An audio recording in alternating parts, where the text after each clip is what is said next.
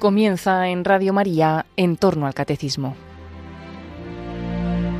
A punto de comenzar la celebración de la Navidad, les vamos a ofrecer en dos sábados consecutivos la reposición de otros tantos programas de A las Fuentes de la Fe en Tierra Santa, que el padre Francesco Voltaccio ha dedicado recientemente al pesebre de Belén. Escuchamos hoy el primero de ellos.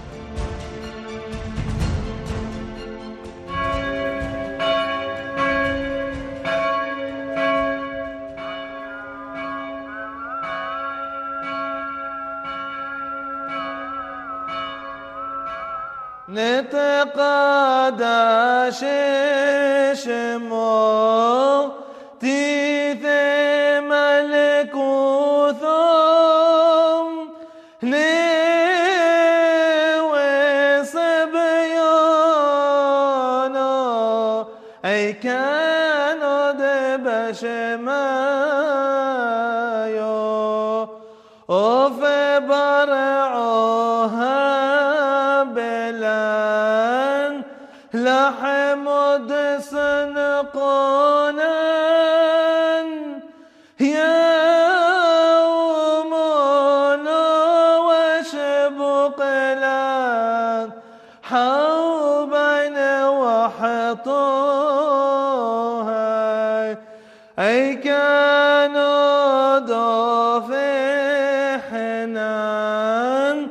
شباق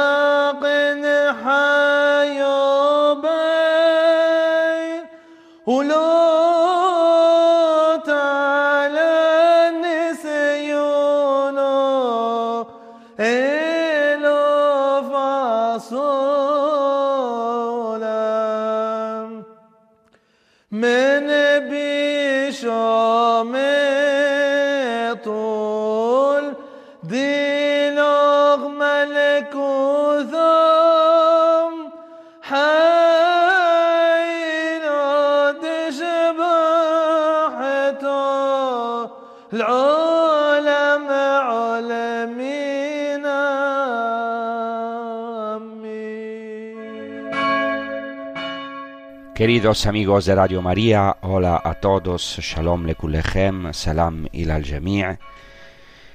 Acabamos de escuchar ahora el canto del Padre Nuestro en arameo, según la tradición de la iglesia siria o siríaca, que es también un grito al Señor en este tiempo con el que pedimos el don de la paz para todo el mundo, especialmente para Jerusalén y para Tierra Santa, de donde transmitimos.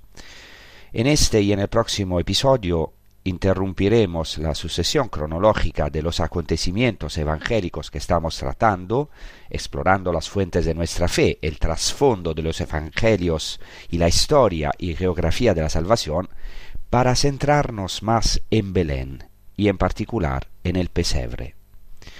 Me parece importante, sobre todo para este tiempo de graves conflictos que estamos viviendo aquí en Tierra Santa, comprender también que el pesebre, el lugar donde comen los animales, pero donde el Mesías mismo no desdeña descender, somos nosotros mismos. Un lugar lleno de inmundicia, donde sin embargo desciende el Hijo de Dios. Por eso hoy, con toda la Iglesia, en este tiempo también queremos ir espiritualmente a la Gruta Santa, como los pastores de Belén, ante el pesebre donde descendió el pan de Dios, el verbo de Dios, Dios mismo que se hizo carne. Quisiera comenzar con un texto menos conocido del padre de la iglesia o del escritor eclesiástico, mejor Rabanus Mauros, que esprime que escribe en un texto sobre la formación de los clérigos, refiriéndose precisamente al nombre de Belén, diciendo Jesús nació en Belén y fue criado en Nazaret, para que a través de los nombres de los lugares se manifestara la realidad del propio del, del acontecimiento mismo. Tenía que nacer en Belén porque vino del cielo a la tierra como alimento celestial, porque Belén significa casa del pan, y el Salvador dijo de sí mismo, yo soy el pan vivo, bajado del cielo.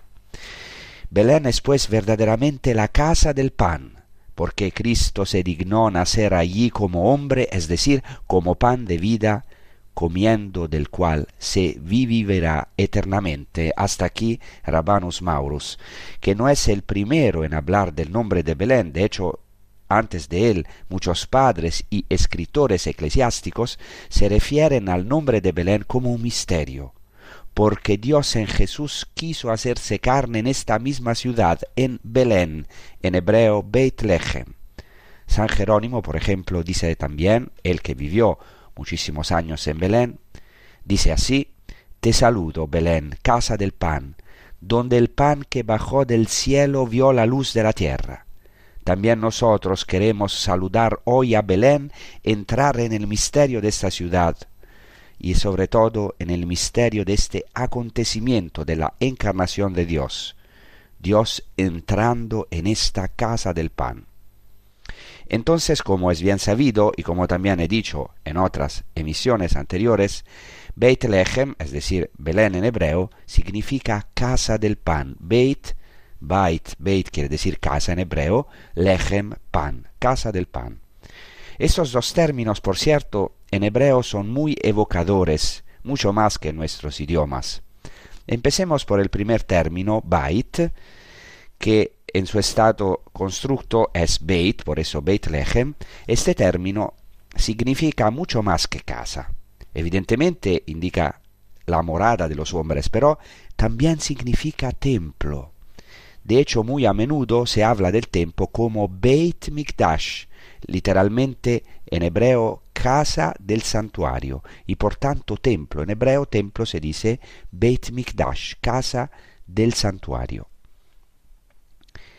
Pero Beit no solo significa esto, también significa hogar, es decir, linaje, como por ejemplo el linaje real davídico, y precisamente se juega con este término, entre comillas, en el segundo libro de Samuel, en el capítulo séptimo, en la famosa profecía de Natán, cuando David quiere hacer una casa, un bait para Dios, es decir, quiere hacer un templo, porque dice que Dios habita precisamente en un arca y por tanto no tiene hogar. Entonces el profeta Samuel le responde diciendo, ¿tú quieres hacer una casa a Dios? No, nunca me construirás una casa, un bait. Y Dios, si se puede decir así, contraataca a través de esta profecía de Natán, segundo libro de Samuel 7, versículo 5, pero aquella misma noche fue dicha a Natán esta palabra del Señor. Ve y dile a mi siervo David, así dice el Señor, ¿me construirás una casa para que yo habite en ella? Y luego, un poco más tarde, Dios dice a través de esta profecía de Natán a David, estamos en el segundo libro de Samuel, 7, versículo 27, yo te edificaré un bait, o sea, yo te edificaré una casa, dice Dios. Y pero aquí se refiere a la descendencia de David. Y de hecho sabemos que Jesús nace precisamente de la casa de David, del linaje real, de la descendencia de David en la ciudad de David que es Belén, precisamente donde David es elegido como rey en el Antiguo Testamento. No solo eso, hay otra profecía maravillosa de nuevo en este mismo texto, en el mismo capítulo 7, versículos 12-13, cuando Natán le dice a David así, cuando se cumplan tus días y ascas con tus padres, aseguraré después de ti la descendencia de tu vientre, y estableceré su reino. Él edificará una casa en mi nombre, y yo afirmaré el trono de su reino para siempre. Así pues se profetiza un trono eterno, un descendiente que reinará sobre la casa de David para siempre y edificará una casa, pues al final de esta profecía dice, tu casa y tu reino serán afirmados para siempre delante de mí y tu trono será firme para siempre.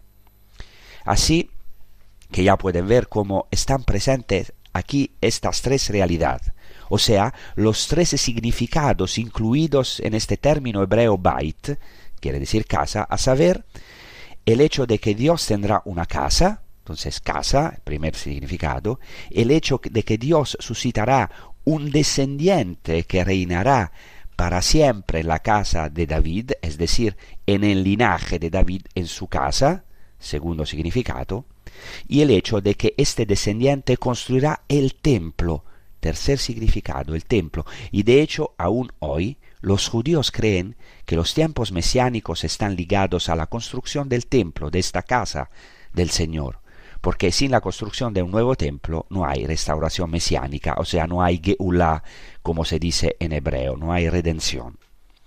Así que ya veis lo muy evocador que es este hecho de que Jesús naciera en Beit Lehem, en la casa del pan, porque Dios mismo eligió una casa, Dios mismo se hizo casa, entró en la descendencia de David, en la casa de David. Esto sí que es un misterio inmenso. Incluso el término lechem, en hebreo lechem, en español pan, es muy evocador, porque originalmente significa comida y luego tomó el significado de pan, como dicen los estudiosos, los exegetas.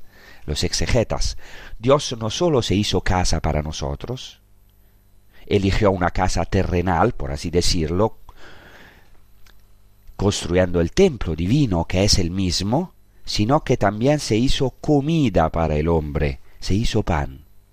En la tradición judía el pan simboliza muchas cosas, pero esencialmente la Torah, la ley de Dios, la palabra de Dios. Y aquí quiero citar un midrash hebreo judío, el midrash Bereshit Rabba, es decir, el gran midrash al libro del Génesis, donde en el eh, número 70 dice, el pan significa la Torah, como se dice, ven, comed mi pan, venid y comed mi pan. Aquí se hace referencia al libro de los Proverbios, en el que la sabiduría invita al pueblo, especialmente a los ingenuos, a los que no tienen esa sabiduría, invita a todos y dice, venid y comed mi pan. Por lo que al mismo tiempo se identifica la Torah con la sabiduría. Por lo tanto, este pan es la Torah. Y sabemos que Jesucristo es la Torah hecha carne, este pan es la sabiduría y sabemos que Jesús es la sabiduría encarnada. Este pan es en definitiva la palabra de Dios, como Dios mismo dice en el Antiguo Testamento, no solo de pan vive el hombre, sino de toda palabra que sale de la boca del Señor. Así que el verdadero alimento, el verdadero lechem, es la Torah, es la sabiduría, es la palabra de Dios hecha carne en Jesucristo. Para entender lo importante que sigue siendo Belén hoy, hoy en día, en la tradición y liturgia judía, podría citar varios textos, pero quiero citar un hermoso himno que todo judío recita al comienzo del Shabbat, o sea, del sábado, precisamente para dar la bienvenida al Shabbat. Es un himno bastante reciente, en el sentido que no es no, no, no, remonta a los tiempos de Jesús, pero quiero citarlo para que entendáis cómo incluso en himnos recientes sigue resonando esta esperanza del Mesías. Pensad que cada Shabbat, cada sábado, todo el pueblo judío invoca al Mesías, que todavía están esperando, llamándole el Belenita, como aquel que vendrá de Beit Lehem, así se llama el Mesías, de la casa del pan. De hecho, este hermoso himno titulado Lejado di, que significa Ven amado mío, dice así, sacúdete del polvo, levántate, revístete con las vestiduras de tu gloria, oh pueblo mío, por la mano del Hijo de Jesé, el del Belén, la redención se ha acercado a mi espíritu. Repito, por la mano del Hijo de Jesé, el de Belén, la redención se ha acercado a mi espíritu. Entonces, es maravilloso que en este himno se sigue invocando hoy al Mesías como el Hijo de Jesé, el Betlehemita, el de Belén. El lugar de Belén entonces está ligado al Mesías para los judíos, incluso hoy. Y en Navidad proclamaremos el texto del profeta Miqueas que anuncia que este futuro descendiente de David, es decir, el Mesías, nacerá en Belén, Miqueas 5, versículo 1, y tú, Belén, no eres ciertamente la más pequeña entre las ciudades de Judá, porque de ti me saldrá el Moshel, se dice en hebreo, o sea, el gobernante, el que será el gobernante en Israel. Entonces, vale la pena profundizar en este texto, ¿eh? que dice, y tú, Belén, Tú, Belén de Éfrata, tan pequeña para estar entre las principales ciudades de Judá, de ti me saldrá el que será el gobernante en Israel. Su origen es desde la antigüedad, desde los primeros días. Sobre este texto de Miquea vale la pena detenerse un momento porque es muy interesante cómo lo interpretan los judíos mismos.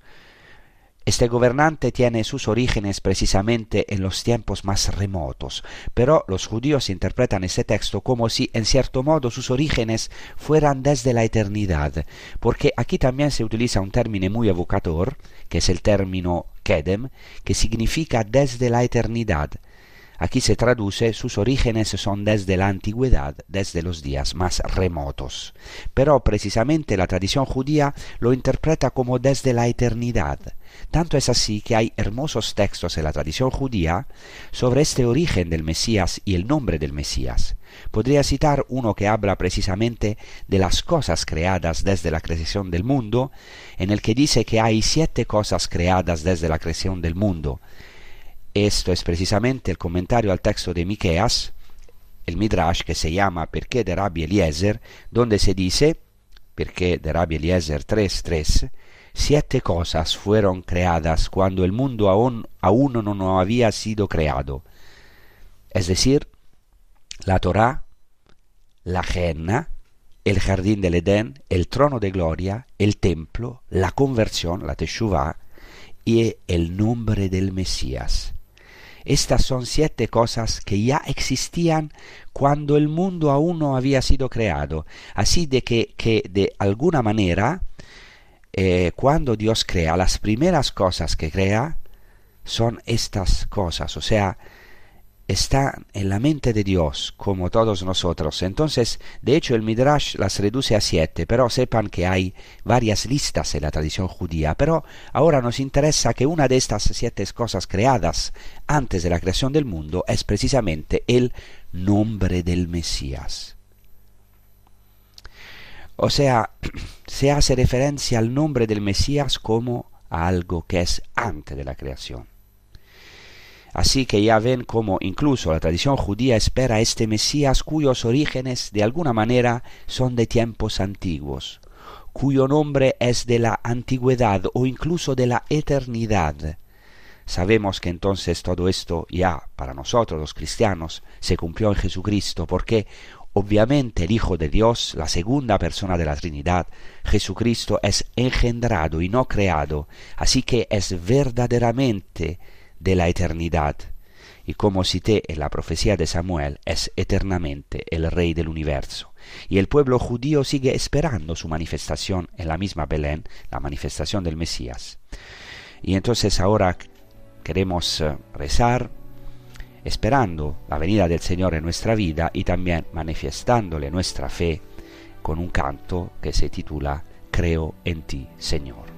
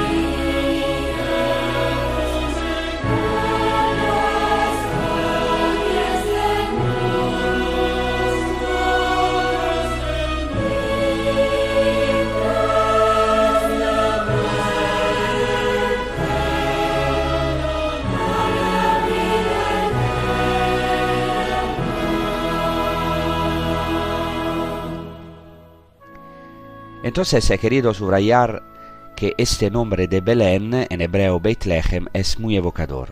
La casa del pan. Dios se hace casa, Dios se hace alimento, se hace pan, entra en un pesebre. Por eso he subrayado la comida, o sea, lejem como comida, como pan. Ese término pesebre en la tradición judía es muy importante. En primer lugar, en el Antiguo Testamento no se utiliza muchas veces, sino en unos pocos textos, pero a los que quiero referirme ahora. En primer lugar, hay que señalar que en hebreo el término pesebre es, se dice evus, que está relacionado con el verbo alimentar. De hecho, la raíz avas, de donde viene el término evus, pesebre, significa precisamente alimentar. Por ejemplo, hay un otro término, maavus, que quiere decir granero. Siempre hay una referencia a la comida, en cierto modo una referencia al pan. En el Evangelio se utiliza el término fatne para decir pesebre, que también en griego se refiere a alimentar. Así que eh, nosotros decimos eh, pesebre, pero hay que entender que es el lugar donde comen los animales, donde se alimentan los animales. ¿Por qué nos detenemos precisamente en el pesebre? Porque la señal que el ángel da a los pastores está toda relacionada con este pesebre. En el Evangelio de Lucas el ángel se aparece a los pastores y les dice, Lucas 2, 10, 13, no temáis, he aquí os doy nuevas de gran gozo, que será para todo el pueblo, porque os ha nacido hoy en la ciudad de David un Salvador, que es Cristo el Señor. He aquí la señal para vosotros. Encontraréis un niño envuelto en pañales, acostado en un pesebre. Entonces, esta es la señal, el signo, un niño envuelto en pañales, acostado en un pesebre. Evidentemente, todo el énfasis se pone en el pesebre, como se ve claramente en el relato siguiente, donde se dice de los pastores, salieron sin demora y encontraron a María, a José y al niño acostado en el pesebre. No se repite el detalle de los pañales, pero se hace mucho hincapié en este pesebre, porque este es el signo que Dios mismo a través del ángel da a los pastores. El signo es muy importante. En la tradición judía el Mesías debe mostrar con signos que es verdaderamente el Mesías, el enviado de Dios. Por eso este signo, en griego semeion o en hebreo ot, se refiere a los signos que ya daban los profetas hasta que los mismos profetas se convierten en signo para el pueblo. Incluso el Mesías tendrá que dar señales, dar signos, hacer signos. Por eso Jesús hace milagros, prodigios, es decir, hace señales como manifestación, como revelación de ser el Mesías, de ser de su ser hijo de Dios, es decir, como autorrevelación porque son señales reveladoras, pero el Mesías mismo tendrá que convertirse en señal, en su persona.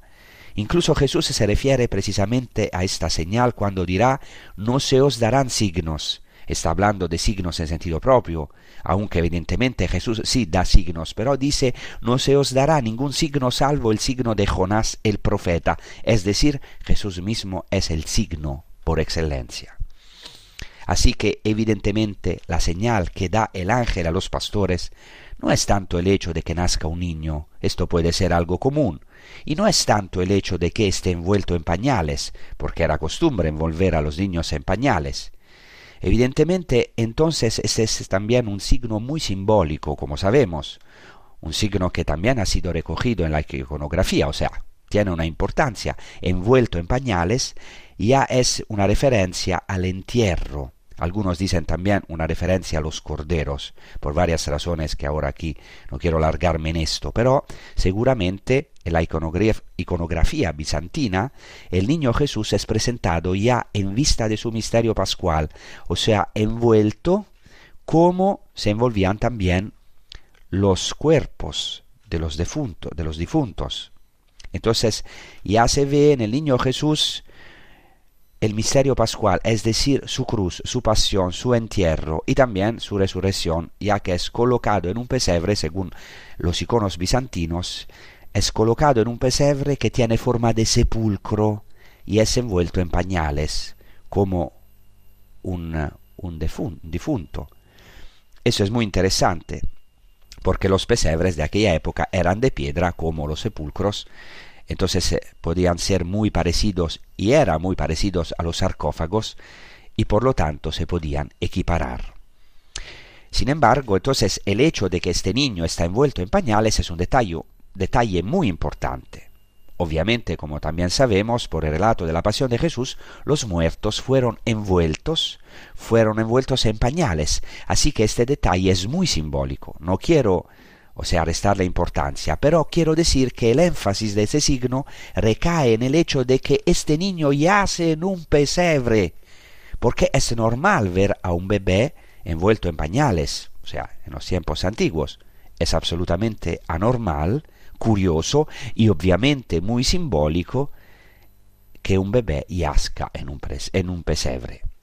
Así que entramos ahora en este símbolo del pesebre, en este, eh, en este episodio, en el próximo. Ya en otros episodios lo he explorado, pero quiero volver otra vez para profundizarlo más, porque la escritura obviamente es un tesoro tan inmenso, y también la tradición de la iglesia, que podemos explorar más y más en profundidad este detalle del pesebre y obviamente un episodio no es suficiente para diseccionar estas riquezas, por así decirlo, estas riquezas que se depositan para nosotros en esta noche, en la noche de Navidad que viene. Igual que los pastores en su pobreza reciben el primer querigma, es decir, el anuncio, la proclamación del ángel, y se ponen en camino, así también en nuestra pobreza queremos ponernos en camino hacia este pesebre, que para nosotros es lleno de Dios, lleno de Dios. Entonces queremos ir a Belén para adorar a este niño, Dios mismo, que se hace nuestro lejem en Beit Lejem, que se hace nuestro alimento, que se hace pan en este pesebre que se hace lejem en este bait, o sea, se hace pan en esta casa. Y ahora tratemos de entrar en este gran misterio, inmenso misterio, a la luz del Antiguo Testamento, de la, de la tradición judía y de los padres de la Iglesia. Como ya he dicho, pesebre en hebreo se dice evus, traducido en griego como fatne, este término, ya he dicho, no se usa mucho en la escritura, pero hay textos en el Antiguo Testamento a los que ahora quiero referirme. El primer texto es obviamente el, más famoso del profeta Isaías 1.3, donde se dice eh, en hebreo, Yadash Shor Konehu Vachamor Evus Bealav, Israel lo yada, Ami lo hitbonan. Así comienza su profecía el profeta Isaías, diciendo justo en el capítulo primero, el buey conoce a su hacedor. Esto es por supuesto un término muy evocador, por eso lo he citado en hebreo, no para hacer alarde de erudición, sino porque este término, conehu, en hebreo es muy evocador, o es mucho más evocador que en nuestros idiomas, porque no es solamente el buey conoce a su dueño, sino que aquí se utiliza el verbo caná, que significa adquirir, y en la escritura también significa generar, crear. De hecho, en el famoso texto de los libros de los Proverbios, Proverbios 8:22, se utiliza esta palabra cuando la sabiduría dice el Señor me creó o el Señor me engendró al principio del camino de su actividad. Así dice la sabiduría. Por lo que también se podría traducir esta primera parte del versículo de, Isaías, el buey ha conocido a su hacedor, a su creador. Y después te dice, y el asno, el pesebre de su Baal en hebreo. Aquí también en hebreo hay un término polisémico, o sea que quiere decir varias cosas, cosas. El asno conoce el pesebre de su amo. Pero este término Baal también significa ídolo y se, refiere, también al esposo. Entonces el asno conoce su Baal, se puede traducir obviamente el asno conoce su amo, pero Israel no lo ha sabido, ni mi pueblo no lo ha comprendido. Entonces aquí se hace referencia precisamente al pesebre.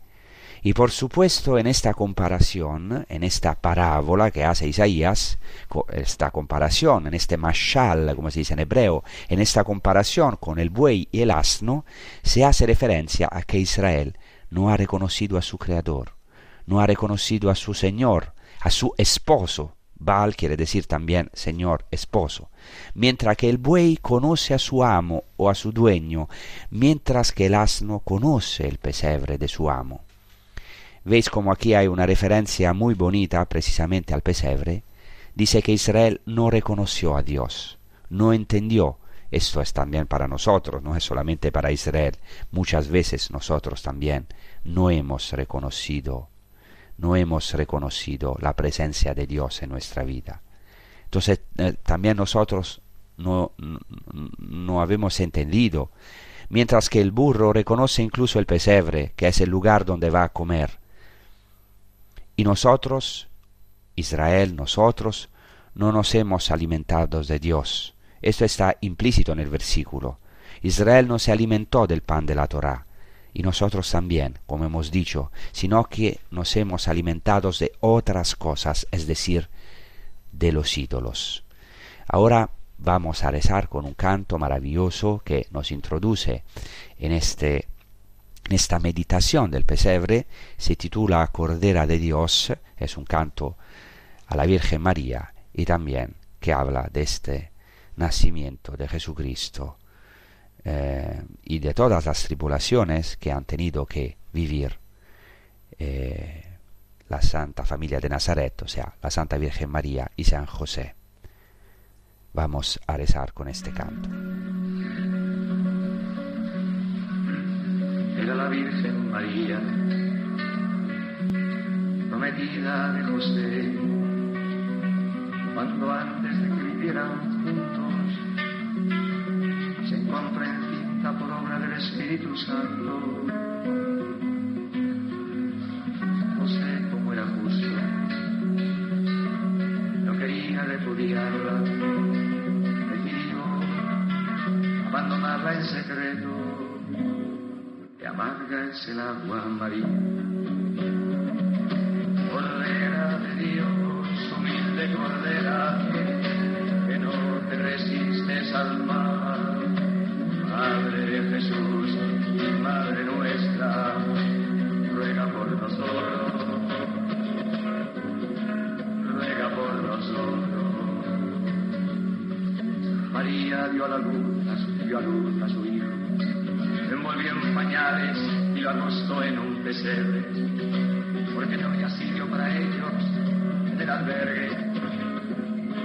Y amarga es el agua, María. Cordera de Dios, humilde cordera, que no te resistes al mal.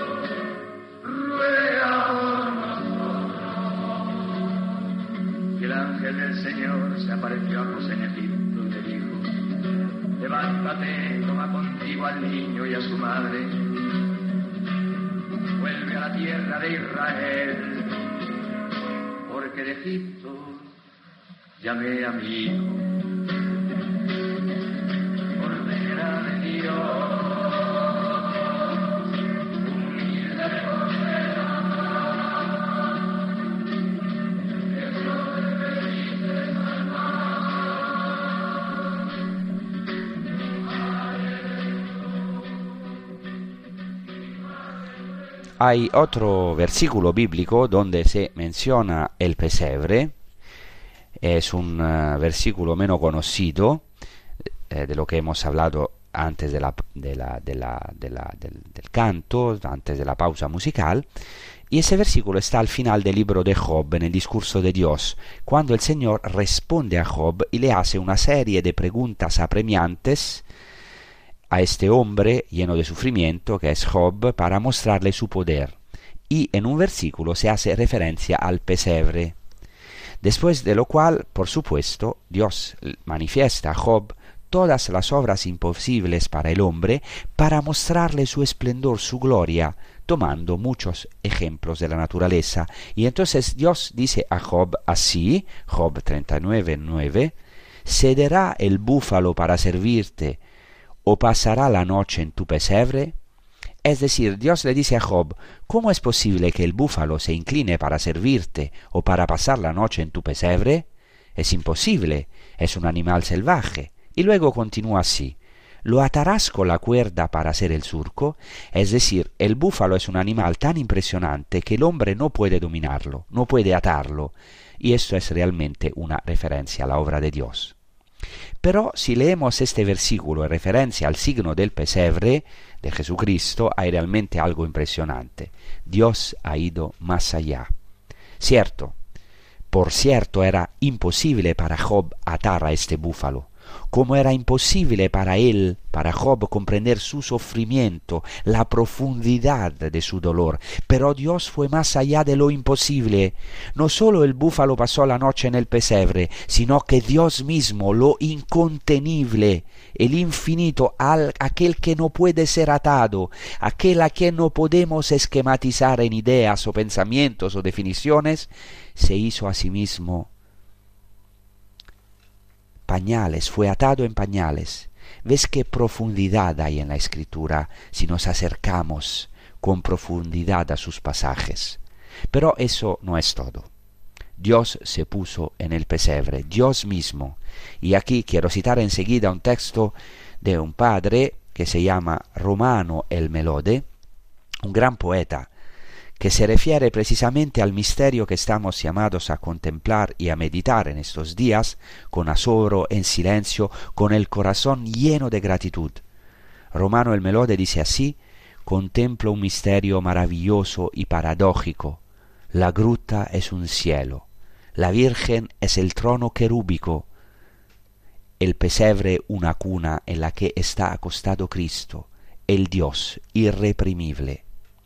Entonces, San Romanos se detiene, quiere contemplar este misterio maravilloso en el que se encierra una enorme paradoja, que el Dios incontenible, irreprimible, se haya dejado encerrar en un pesebre, en un lugar donde comen los animales. Ese mismo lugar se ha convertido en una cuna en la que Dios mismo se ha acostado el que no puede acostarse en ningún lugar, por así decirlo, porque está en todos los lugares, estando más allá de todos los lugares, no puede ser contenido por ningún lugar, o sea, Dios, el irreprimible, como dice San Román el Melode, se ha dejado contener y se ha puesto en el último lugar, en un pesebre. ¡Qué maravilla! En efecto, Dios no encontró lugar, como dice el mismo Evangelio, y por eso se acostó en un lugar que luego se convirtió en signo, que es este pesebre de animales. Quisiera entonces citar un texto que no menciona directamente el pesebre, pero que en la tradición cristiana se ha convertido en un texto de gran importancia. Este texto está contenido en el Antiguo Testamento según la versión griega, lo que llamamos la Septuaginta, la 70, pero cuidado que es una traducción griega del texto hebreo del Antiguo Testamento que sin embargo es anterior a Cristo. Y tiene un añadido en el libro del profeta Habacuc 3.2 donde dice así En medio de los dos animales te manifestarás. Cuando se acerquen los años serás conocido. Cuando llegue el momento aparecerás los judíos ya tenían en este texto profetizando la manifestación del Señor entre dos animales. Este texto sobre los dos animales tuvo evidentemente una gran consecuencia en la tradición junto con el texto de Isaías que acabo de citar sobre el pesebre de Belén. Jesús se manifestó así, según la tradición, entre estos dos animales. Y eso es también muy interesante. Digamos que en el Antiguo Testamento la morada de Dios era la arca de la alianza, donde Dios se manifestó y habló a Moisés cara a cara y se manifestó en el arca de la alianza entre dos querubines. Esto puede no significar mucho para nosotros, pero para la tradición judía es realmente algo esencial, porque, o sea, es el arca de la alianza o sea, el santo de los santos es el lugar de la manifestación de Dios y Dios se manifestaba en su presencia en el arca de la alianza en medio de los dos querubines. Y eso lo recogen también los autores del Nuevo Testamento. Por ejemplo, San Juan en su Evangelio habla de dos ángeles que estaban en el sepulcro de Jesús, uno a un lado y otro al otro, uno a los pies y otro a la cabecera del sepulcro de la tumba de Cristo. ¿Por qué?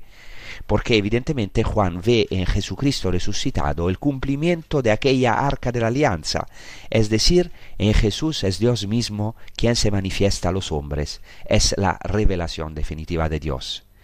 Y es interesante este texto de Habacuc, en el que se dice que Dios se manifestará entre los dos animales, como diciendo que el pesebre es también como la nueva arca de la alianza, en la humildad de Cristo, mientras que el sepulcro lo será en su gloria, porque Cristo resucitará de este sepulcro.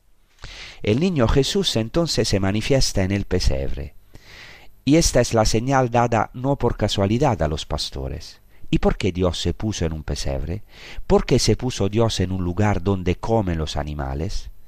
Porque buscaba un lugar que no encontró en Belén y ese lugar es nuestro corazón, nuestro fondo más íntimo, podríamos decir nuestro santo de los santos, que muchas veces no está lleno de Dios, sino que está lleno de muchas otras cosas, como bien dijo el profeta Isaías, el buey conoce a su dueño, el asno el pesebre de su amo, pero Israel no conoce, mi pueblo no entiende, y muchas veces esto es referido a nosotros, no es referido solamente solo a los judíos y a Israel, sino que este texto es referido a nosotros. Muchas veces en nuestro lugar más íntimo, en nuestro santo de los santos, no hay lugar para Jesucristo, porque hay otras cosas, hay otros dueños, otros señores. Podemos decir que, aunque evidentemente el pecado no corrompe la naturaleza humana, sino que solo la hiere, pero es verdad que muchas veces estamos llenos de otras cosas. Es verdad que nuestro lugar más íntimo es un lugar donde comen los animales, es decir, donde comen nuestras pasiones, donde habitan otras cosas y no el amor de Dios. Pero si Dios no encuentra un lugar cuando llama a nuestra puerta, el mundo no tendrá lugar para ver a Dios. Entonces, queridos hermanos, amigos, estamos llamados a convertirnos en Belén, mucho más a convertirnos en la casa del pan de Dios, mucho más a convertirnos en la casa de Dios, en santuarios, en templos. Claro que el santuario es la iglesia, es la comunidad, pero también cada uno de nosotros, nosotros que fuimos pesebre, un lugar donde comían los animales, estamos llamados a ser templos de Dios. Dios nos convierte en templo de Dios, nos convierte en Beit Lechem, en la casa del pan, para dar este pan a otros, para poder anunciar, dar Jesucristo a esta generación, dar un pan vivo, celestial, y sabemos cuánto el mundo hoy necesita de esto. Pero para dar esto tenemos que entender que nosotros somos este pesebre, primariamente, porque eh, o sea, no somos dignos de esta gracia inmensa, de este Dios que se hizo pan, que se, que se hizo carne en nuestro pesebre, en nuestra inmundicia, para así decirlo.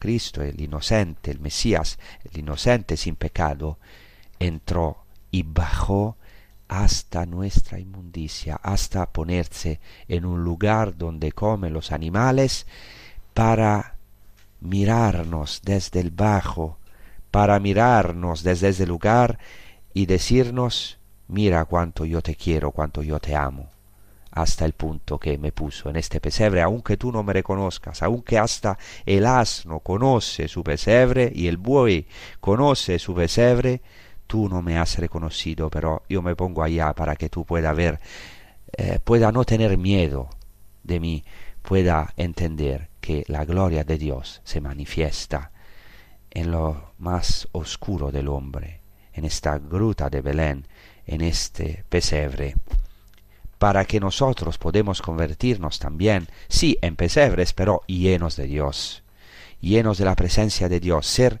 santuarios vivos de la gloria de Dios, ser templos para esta generación, columnas, porque el mundo hoy no tiene más punto de referencias. Y nosotros somos llamados a esto, a hacer un servicio, no porque somos mejores de los otros, absolutamente, sabemos que hemos salvado por gracia, porque éramos y somos pesebres, pero llenos de la gloria de Dios, porque Dios eh, quiso bajar hasta el profundo, hasta el más sucio de nosotros, para convertirnos, para hacer de nosotros santuarios, para hacer de, hacer de nosotros pesebres de Dios, del Mesías, para hacer de nosotros esta Belén tan llena de conflictos hasta hoy, pero en el mismo tiempo el lugar de la morada de Dios entre los hombres.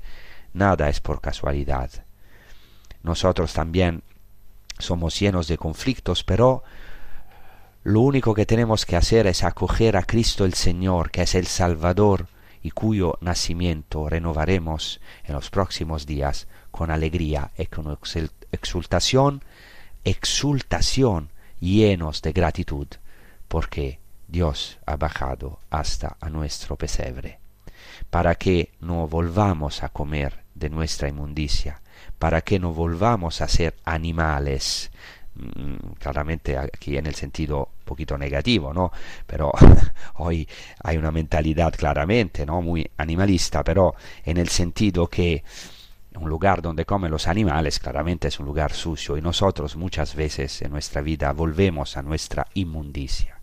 Pero ahora los animales que van al pesebre, los pastores, nosotros, no encuentran más la inmundicia, sino que encuentran la gloria de Dios hecha carne en Jesucristo, un Dios tan loco de amor hacia nosotros que bajó hasta a un pesebre. Muchas gracias.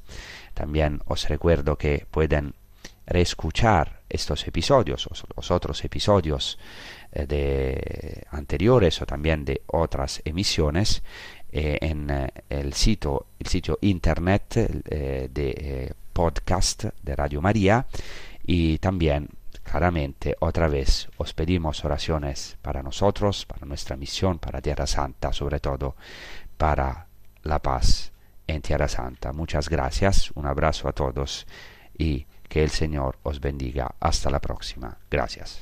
Oh,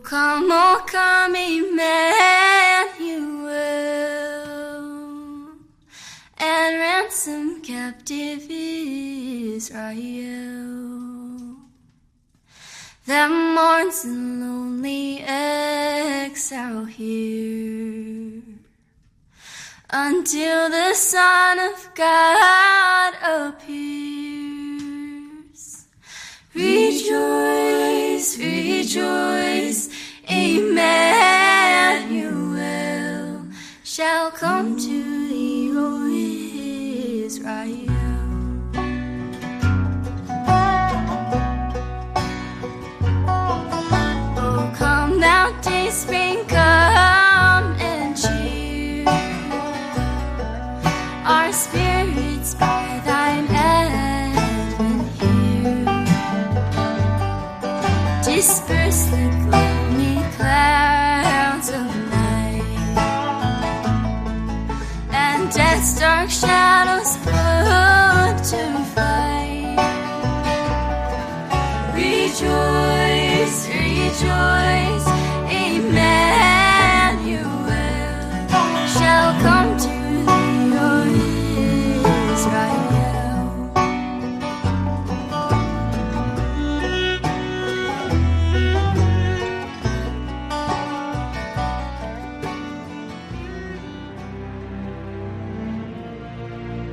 Así finaliza en Radio María en torno al catecismo.